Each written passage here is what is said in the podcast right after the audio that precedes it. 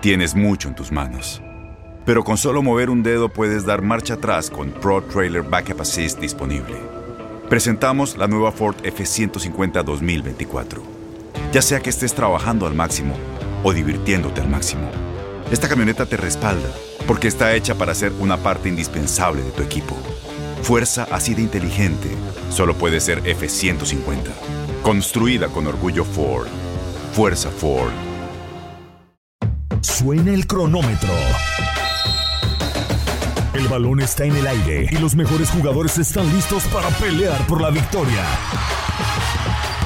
Cada triple, cada clavada, cada bloqueo es el límite entre el éxito o el fracaso.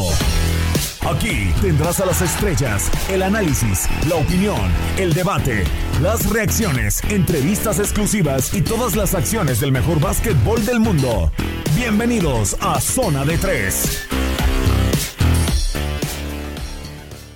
Tal? ¿Cómo están? Eh, sean bienvenidos al podcast de Zona de Tres en tu N Radio. Los saluda como cada semana. Soy Manuel Tate Gómez Luna. Y ya tenemos la final de la NBA en el básquetbol, el deporte ráfaga. Tenemos ya los Phoenix Suns 28 años después en una final de la NBA y los Milwaukee Bucks 47 años desde la última vez que estuvieron en una final del mejor básquetbol del mundo. Estaremos platicando de esta final, quién es el mejor equipo, cuál es el plantel con la mejor calidad y quién pinta para campeón para llevarse el trofeo Larry O'Brien. Como sea, tendremos eh, una final inédita y tendremos a un nuevo campeón después de que los Lakers ganaran la temporada pasada en la burbuja de Orlando. Pero esta semana le quiero dar la bienvenida a mis compañeros de TUDN que me acompañarán en este nuevo episodio del podcast de Zona de En primera instancia saludo con muchísimo gusto y le doy la bienvenida de regreso a este podcast. Ramón Aranza, Ramón, ¿cómo estás? Eh, bienvenido al podcast de Zona de Tres. Son los Bucks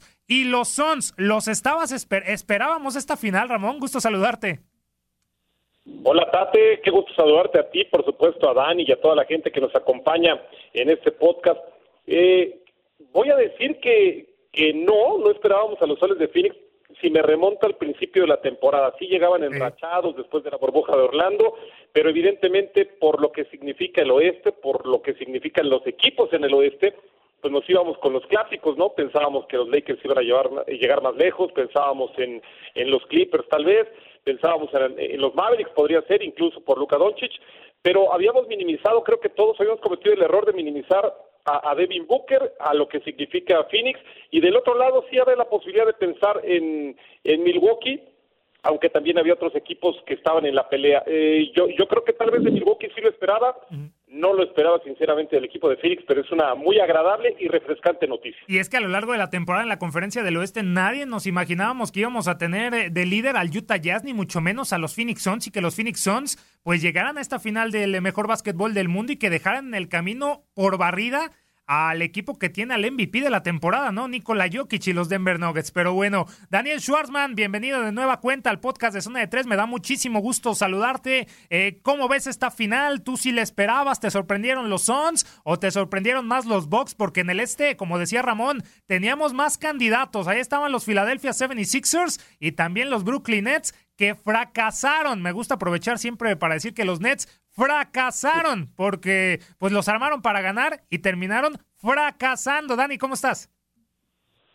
De acuerdo contigo, Tate Ramón, un fuerte abrazo. Con los Nets sí, porque empeñaron su futuro para ganar hoy y no lo pudieron hacer, así es que les queda muy poco tiempo. No, no me esperaba para nada esta final, especialmente como decía Ramón, por el tema de Phoenix, que nunca en su historia ha ganado unas finales de la NBA hacía casi tres décadas que no llegaban, pero sobre todo porque en los últimos cinco años tenían el peor porcentaje de victorias.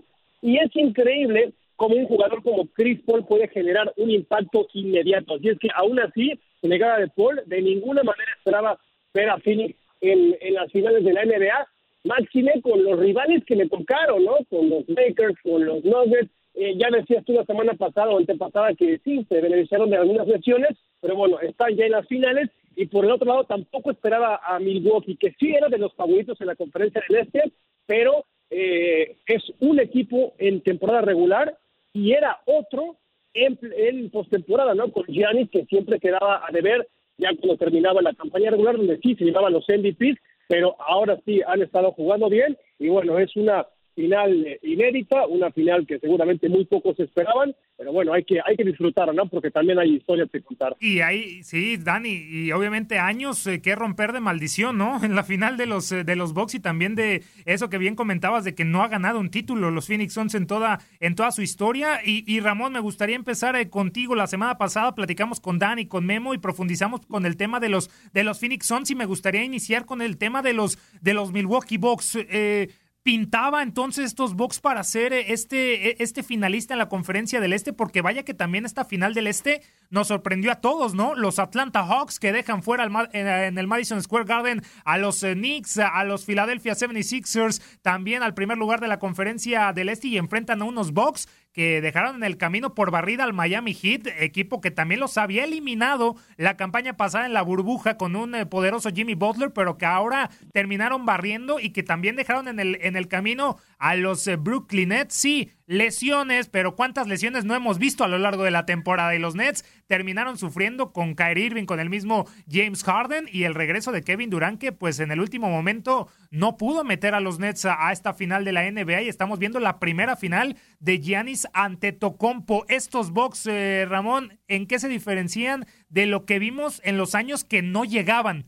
Porque a Giannis, y lo dijo Dani de gran manera, pues siempre les decíamos, no les faltó poquito, Gianni sigue sin eh, eh, explotar, sin eh, obviamente ya tiene los MVPs temporadas consecutivas, pero no logra clasificar a los Bucks a una final de la NBA y ya lo logró. ¿Qué cambió en esta temporada, Ramón?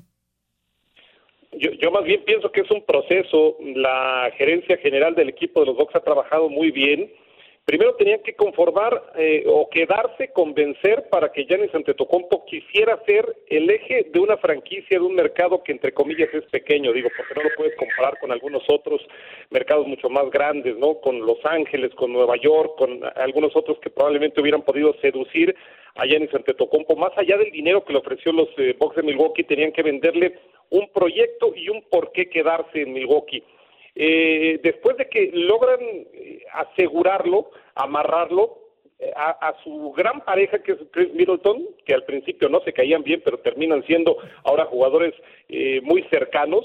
Creo que también lo, lo, convencen, le dan el contrato de su vida, un jugador que ni siquiera fue una primera selección, le dan el contrato de su vida, lo aseguran y por si fuera poco eh, traen a, a Drew Holiday que también lo vuelven en millonario. Es decir, han soltado mucho dinero, han trabajado muy bien, han eh, logrado conformar un equipo muy, muy sólido, muy fuerte, evidentemente eclipsado por las contrataciones del equipo de los Nets, pero me parece que si, si analizamos paso a paso lo que ha venido haciendo desde hace dos, tres temporadas el equipo de Milwaukee, es eh, lógico que estén como uno de los eh, conjuntos dominantes en el este y por ello sí lo tenemos que poner entre los favoritos. Eh, yo, yo lo veo como un proceso, el mismo Janis también ha ido creciendo, es un jugador que ha ido evolucionando en su juego, es una auténtica bestia a la defensiva y a la ofensiva. Y si lo permiten las lesiones, que es el gran problema en este momento para Milwaukee, creo que todavía eh, le queda mucho esta serie final y que todavía el equipo de Milwaukee podría ser el próximo campeón de, la NBA, aunque enfrente tienen también, eh, coincido, a un equipo que pues eh, de pronto se ha encontrado con el gran reto de su historia y con la gran posibilidad de convertir el primer título para una ciudad que no está acostumbrada a eso. Sí, sin duda alguna, eh, cinco años consecutivos entrando a los playoffs de los de los Milwaukee Bucks, eh, pero y fue clave, sin duda alguna, que mantuvieran y, contrataran, e hicieran millonario a Drew Holiday para acompañar a Giannis Antetokounmpo, porque veamos que ese intento de Big Three con Eric Bledsoe no terminó por cuajar, sí lo hizo esa dupla con Chris Middleton, salió también Wesley Matthews con el rumbo a Los Ángeles Lakers y obviamente pues veíamos la llegada de, PJ Tucker, de, Drew Holiday, se mantenía Dante DiVincenzo que lamentablemente lesionado en esta parte final de la campaña, eh, Jeff Teague, entre otros jugadores, pero Dani, mm, ¿estás con Ramón? ¿Un proceso? Porque no sé si un proceso, porque antes de de esta temporada, sí, eh, obviamente contratan a Giannis Antetokounmpo, el contrato más lucrativo en la NBA hoy en día, 225 millones de dólares, cinco años. Eh, pero antes de que firmara, muchos decíamos que iba a salir y también la estancia de Mike Budenholzer también estaba pues eh, en un hilo, ¿no? Hasta esta victoria contra los Brooklyn Nets también es cuando respira Mike Budenholzer y que los rumores de que no iba a ser sustituido pues mermaron, ¿no? También cuántos no ponían a Rick Carlisle que iba a llegar a los eh, Milwaukee Bucks si los eliminaban los Brooklyn Nets. ¿Era un proceso, Dani, o se les dio ya esta temporada a alcanzar esta final de la NBA? Mira, mucha incertidumbre justamente ha rodeado a, Milwaukee en todas sus líneas. El tema de Giannis era la incógnita principal. Eh, muchos pensaban que no iba a continuar con el equipo, que se iba a ir en otros destinos quizá a, Miami. Bueno, finalmente se queda y yo creo que ha sido una especie de proceso, pero ligeramente tormentoso y a corto plazo. Sin embargo, ahora están listos. Es un equipo que está maduro para obtener el campeonato, porque están en plenitud la mayoría de sus jugadores. Eh, algunos un poco veteranos, pero yo creo que es tiempo de, de Milwaukee. Si no es ahora, no sé cuándo, ¿no? Porque esta conferencia del Este, eh, pensamos que la próxima campaña vendrá reforzada, ¿no? Con los Nets sobre todo, ¿no? Con Durant, con Harden y con Irving Sanos. En Filadelfia, con Joel Embiid ya replanteándose las ideas también, a ver lo que pasa con Ben Simmons. Eh, con Boston, vamos, hay mucha competencia en la conferencia del Este hoy en día, así es que ahora es cuando para el equipo de Milwaukee. Y hablamos mucho de Giannis, pero a mí me parece que si tienes un último disparo en el equipo de los Bucks, el que lo va a tomar es Chris Middleton, ¿eh?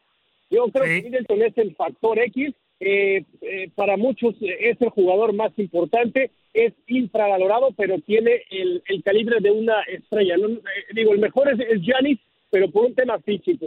creo que si yo tuviera que escoger quién toma el último disparo, me iría por, por Chris Middleton. Y como dicen, ya después de que le renovaran, se queda Giannis también eh, llega Jerusalén que le dieron un, un tiraron la casa por la ventana para traerlo, y con Buruk López también, que está todavía en buen momento, así es que es ahora o nunca me parece a mí para el equipo de Milwaukee. Y, y esto que, dice Dani es muy, muy interesante, Ramón, la situación de quién es, eh, quién es el Batman y quién es el Robin de estos Milwaukee Bucks, porque para muchos indiscutiblemente es Giannis Antetokounmpo, pero Chris Middleton, en el momento que no ha estado Giannis, ha sido el hombre que se ha puesto la capa, ¿no? Y en estos eh, playoffs eh, también lo, lo, hemos visto, factor importante en la eliminación de los, de los Nets, también de esa barrida de, del hit y, y en ese intento también de eh, de ganar esta final de la NBA. ¿Qué decir también de esta final con los Atlanta Hawks, en donde no contaron dos partidos, los últimos dos con Giannis Antetokounmpo por lesión y que aprovechan también que los Atlanta Hawks tenían lesionado y no al 100% a, a Trey Young ni a Clint Capella pero tú te quedas con que sigue siendo, no, no, no importa lo que haga Chris Middleton, el Batman, eh, Giannis Antetokounmpo, o si ves a Chris Middleton como el, el referente hoy en día de estos Bucks? No, yo, yo me sigo quedando eh, con Janis, ¿eh? Para mí Janis es el Batman, para mí este Janis es el, el más importante del equipo y gracias a lo que hace Yanis y a la gran confianza y el entendimiento que se tienen como jugadores, creo yo que ha subido incluso el, el básquetbol de Chris Middleton que incluso su misma personalidad creo que le hace mucho bien estar atrás, agazapado de toda la presión que recibe el griego. De, cualquier manera, estamos hablando de una superestrella, de un jugador que evidentemente tiene una capacidad y un talento extraordinario, pero yo sí sigo pensando que el poderío de Yanis Antetokounmpo, que es un jugador eh, completísimo, pero que está batallando con las lesiones, la fuerza en la pintura, no hay un jugador en los últimos tres años haya metido más puntos eh, en la zona restringida, eh, ahí en la pintura, que Giannis Antetokounmpo. Entonces, si funciona e-, ese juego interno del equipo de los Bucks y se abre también el arco en donde Middleton puede atacar, en donde Connaughton puede atacar, es muy difícil que, le puedan ganar a los Bucks de Milwaukee porque además los rebotes normalmente los pueden tomar los hombres altos de, los Bucks, entre, ellos, por supuesto, Giannis.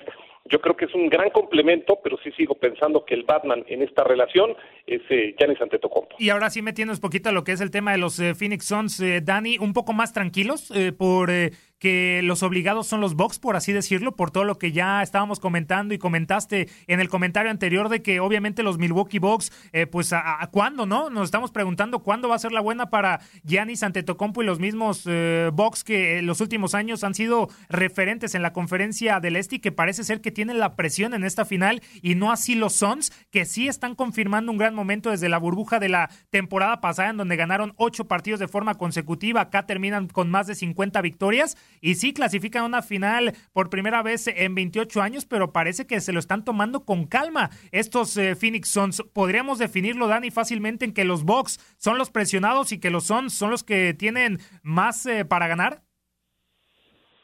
Sí, por supuesto. La verdad es que los Phoenix Suns no tienen nada que perder eh, en comparación con las expectativas que se tenía a principio de campaña. En cambio, Milwaukee, pues era ¿no? uno de los claros favoritos en la conferencia del Este, especialmente por lo que aporta eh, Giannis, que sabemos que es un jugador muy dominante, pero sí, la presión está, por supuesto, del lado de, los Bucks y máxime cómo arrancó la, la feria, ¿no? El equipo de Phoenix, eh, mira, Chris Paul es un veterano de 36 años.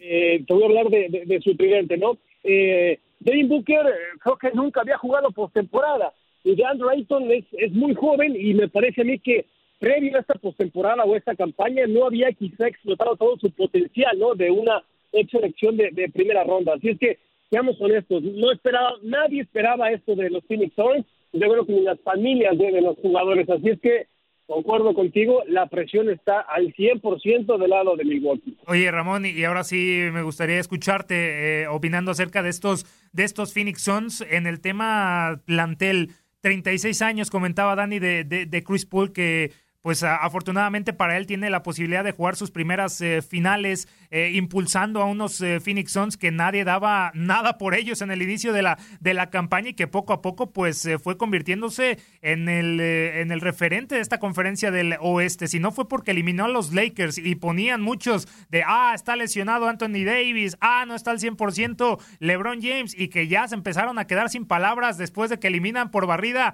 a los Denver Nuggets con Nikola Jokic, el Joker el MVP de la temporada, sí, obviamente extrañaron a Jamal Murray en esa serie, pero los Suns los terminaron pues eh, eliminando. Y en esa última fase en la final de la conferencia del oeste con unos Clippers que igual que los Bucks, eh, a ver cuándo, ya también se confirmó que si no está Kawhi Leonard, Paul George no puede, pero estos eh, Phoenix Suns, Ramón, ¿cuál es tu sensación de estos Phoenix Suns que pues se perfilan, no sé, como candidatos a llevarse el anillo de campeón? Mira, eh, primero que nada decir que eh, Phoenix, sin hacer mucho ruido y también ah, hablando de la gerencia que decíamos muy bien del equipo de Milwaukee, ha trabajado para... Tenías a Devin Booker, sabías que toda la, el futuro iba a girar en torno a Devin Booker, un jugador fantástico, extraordinario, pero tenías que traer, eh, primero que nada, más cantidad de talento. Lo hiciste con DeAndre Ayton. Corriste el riesgo con Ayton porque en, su principio, en un principio fueron muy criticados. Al tomarlo a él, y no tomar a Doncic o no tomar este a, Trey Young, que estaban ahí en, eh, a la mano y decidiste tomar a, a DeAndre Ayton y sí se ha vuelto ya en este momento en el Big Three, todavía con algunas situaciones este, cuestionables, pero el jugador eh, finalmente está respondiendo como una primera selección. Entonces, y además de todo, trajiste toda la veteranía de un jugador que se siente muy cómodo como creo que no se sentía desde las épocas de los Clippers, porque ni con Houston ni con el Thunder me da la impresión que CP3 y además las lesiones lo hacían sentir tan cómodo. Aquí llegó el aire del desierto, le ha caído de maravilla, está encontrando un gran nivel, está encontrando una gran camaradería, es el viejo del equipo por llamarlo de alguna forma, pero lo escuchan. El mismo de Andrew Ayton lo comentó, es un jugador que te ayuda, que te, que te va llevando y que te enseña en cada uno de los entrenamientos. Ha ayudado a que suba el nivel y además Jay Crowder también con ese, ese grado de intensidad que te, que te puede otorgar lo de Michael Bridges que no desentona en ese cinco inicial del equipo de los Soles de Phoenix.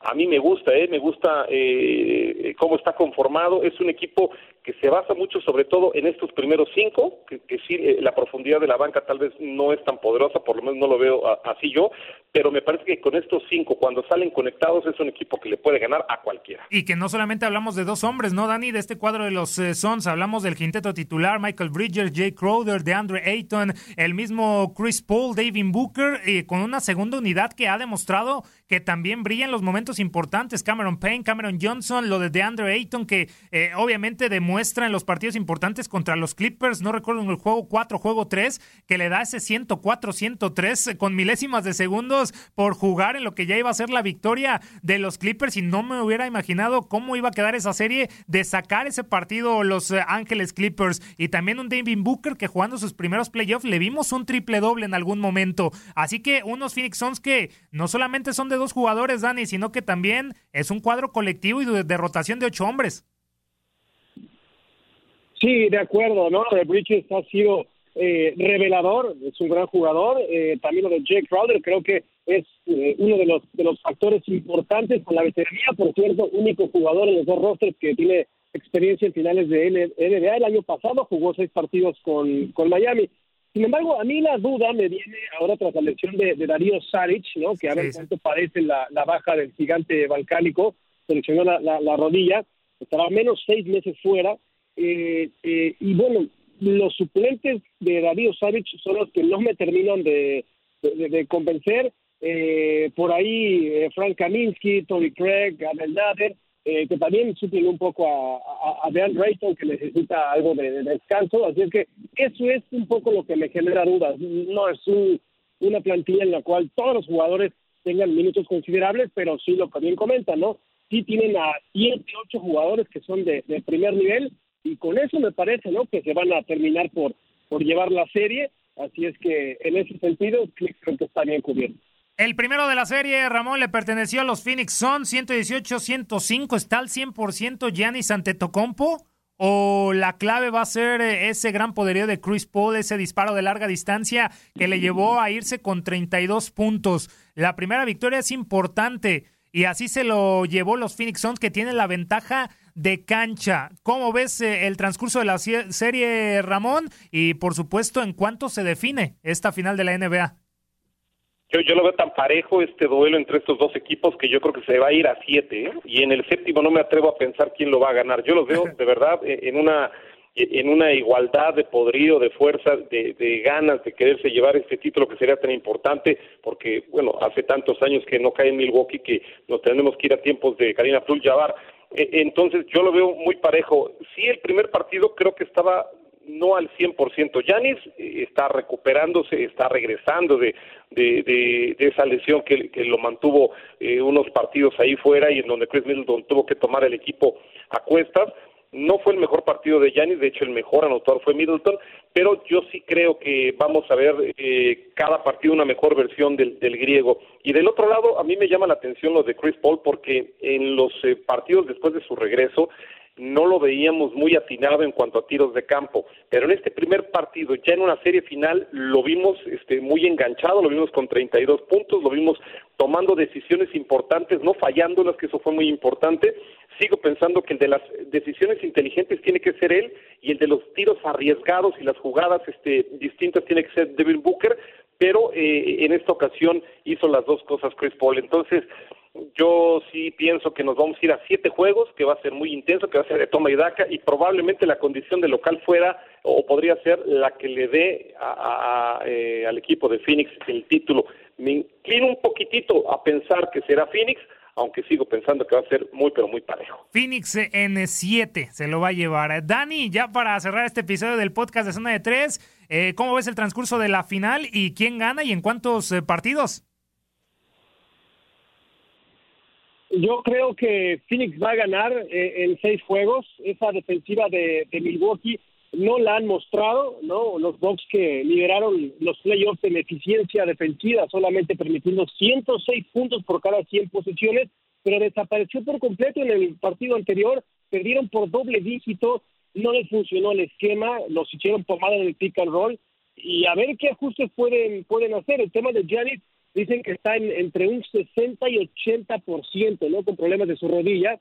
Y a eso hay que agregarle que Antier se llevó 35 minutos de desgaste y una derrota dolorosa, a pesar de que ha estado replicando sus buenos números en la, en la postemporada.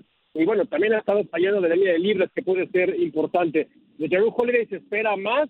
Eh, se la pasó viendo videos eh, estos días del primer partido para ver cómo puede mejorar tanto él como PJ Tucker y un Brook López que fue los señalados, ¿no? Que termina con un menos 17, además de la lesión que ya comentabas tú de, de, Vincenzo. El, tema de los rebotes ofensivos, que ha sido clave para ellos en la, en la postemporada, eh, juega un papel muy importante. Yo creo que deben ser más agresivos y vamos a ver si defensivamente puede ajustar Budenholzer lo suficiente, ¿no? Para encarar a unos hombres que están completamente inspirados, lo de Chris Paul fue brutal, ¿no? 32 puntos en solamente tres cuartos, me parece a mí que eh, eh, eh, le van a hacer justicia a su legado, ¿no? Si es que llega a ganar ese anillo y posiblemente un MVP, claro, falta, mucho, y lo de Devin Booker también, que, es, fantástico. Así es que no, no lo digo porque Phoenix esté arriba y porque ganó bonito el primer partido, lo digo por estos argumentos que creo que los Suns van a ganar en seis juegos. Perfecto. Ahí entonces el pronóstico. Regresaremos la siguiente semana a platicar de cómo va la final, si ya se definió cuáles son eh, los, eh, obviamente, las claves eh, para esta final, lo que podría ser ya la consagración de un nuevo campeón, los Bucks o los Phoenix Suns. Y estaremos regresando la siguiente semana para platicar más del básquetbol de la NBA y el panorama para la siguiente campaña y los Juegos Olímpicos que no van a tener afición. Ya lo confirmó así Japón. Ramón, muchísimas gracias por estar con nosotros en este episodio. Te esperamos de regreso próximamente, eh, rápidamente, para platicar de lo que nos gusta, que es el básquetbol de la NBA. Fuerte abrazo para ti, mi querido Tate, también por supuesto para el gran Danny Schwartzman, a quien le mando un fuerte abrazo, hace mucho que no lo veo, pero me da gusto saludarlo, y, bueno, a toda la gente que nos acompañe, que destruyan el aro, y por ahí que nos eh, acompañen en redes sociales, Ramón-Aranza en Twitter, Ramón Aranza-oficial en el Instagram, ahí nos escuchamos. Daniel Schwartzman, muchísimas gracias por estar con nosotros, eh, espero que estés eh, de regreso próximamente para platicar más del deporte ráfaga, la definición de la NBA o el futuro de lo que será la temporada regular Gracias, Dani. A ustedes, Tato, muchas gracias, Ramón. Qué placer volver a compartir contigo. Les mando un fuerte abrazo, cuídense mucho, aquí estamos.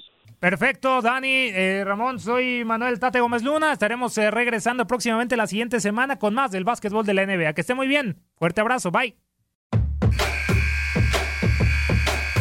Se acabó el tiempo. Las mejores estrellas se van retirando de la duela, pero nosotros prepararemos el siguiente encuentro. Te invitamos a la siguiente edición de Zona de Tres.